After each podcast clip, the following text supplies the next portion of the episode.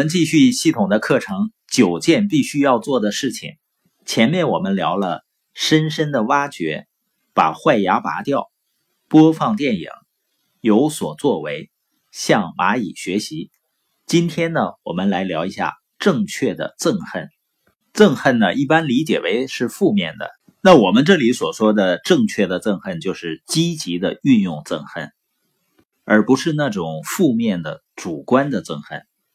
主观憎恨是什么呢？就像其他的主观情感一样，它是存在于你灵魂里，等待被表述出来的情感和态度。那这种憎恨对运载它的物体的伤害，大于对其倾泻对象的伤害。也就是说，如果你憎恨别人的话，这个憎恨对你的伤害要大于对别人的伤害的，所以这种憎恨呢是非常消极的传染，它会给你带来很大麻烦的。历史就告诉我们啊，第一次世界大战使德意志民族对全世界产生愤恨，而这种愤恨呢导致了第二次世界大战的爆发。二战之后呢，在德国和波兰边境上建立了一个石像。是一个女人面向波兰，石像下面有一段文字：“德国人不要忘记，你被盲目憎恨所夺走的。”下面列出了曾经属于德国、现在属于波兰的城镇的名字，这就是消极感情失控的例子。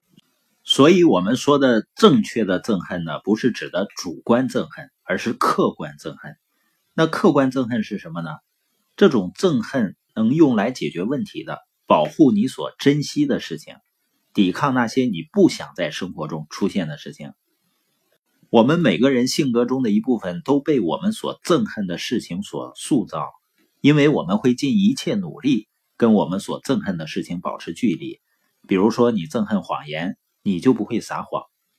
换句话说呢，如果憎恨不是针对人，当然就不是主观的，来自灵魂的传染，而是客观性的。那么憎恨呢，就可以是很好的警卫。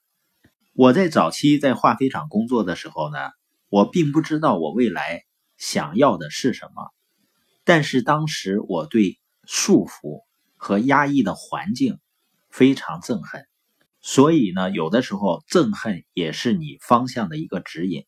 每个人呢都应该回答这个问题，很简单：你憎恨什么？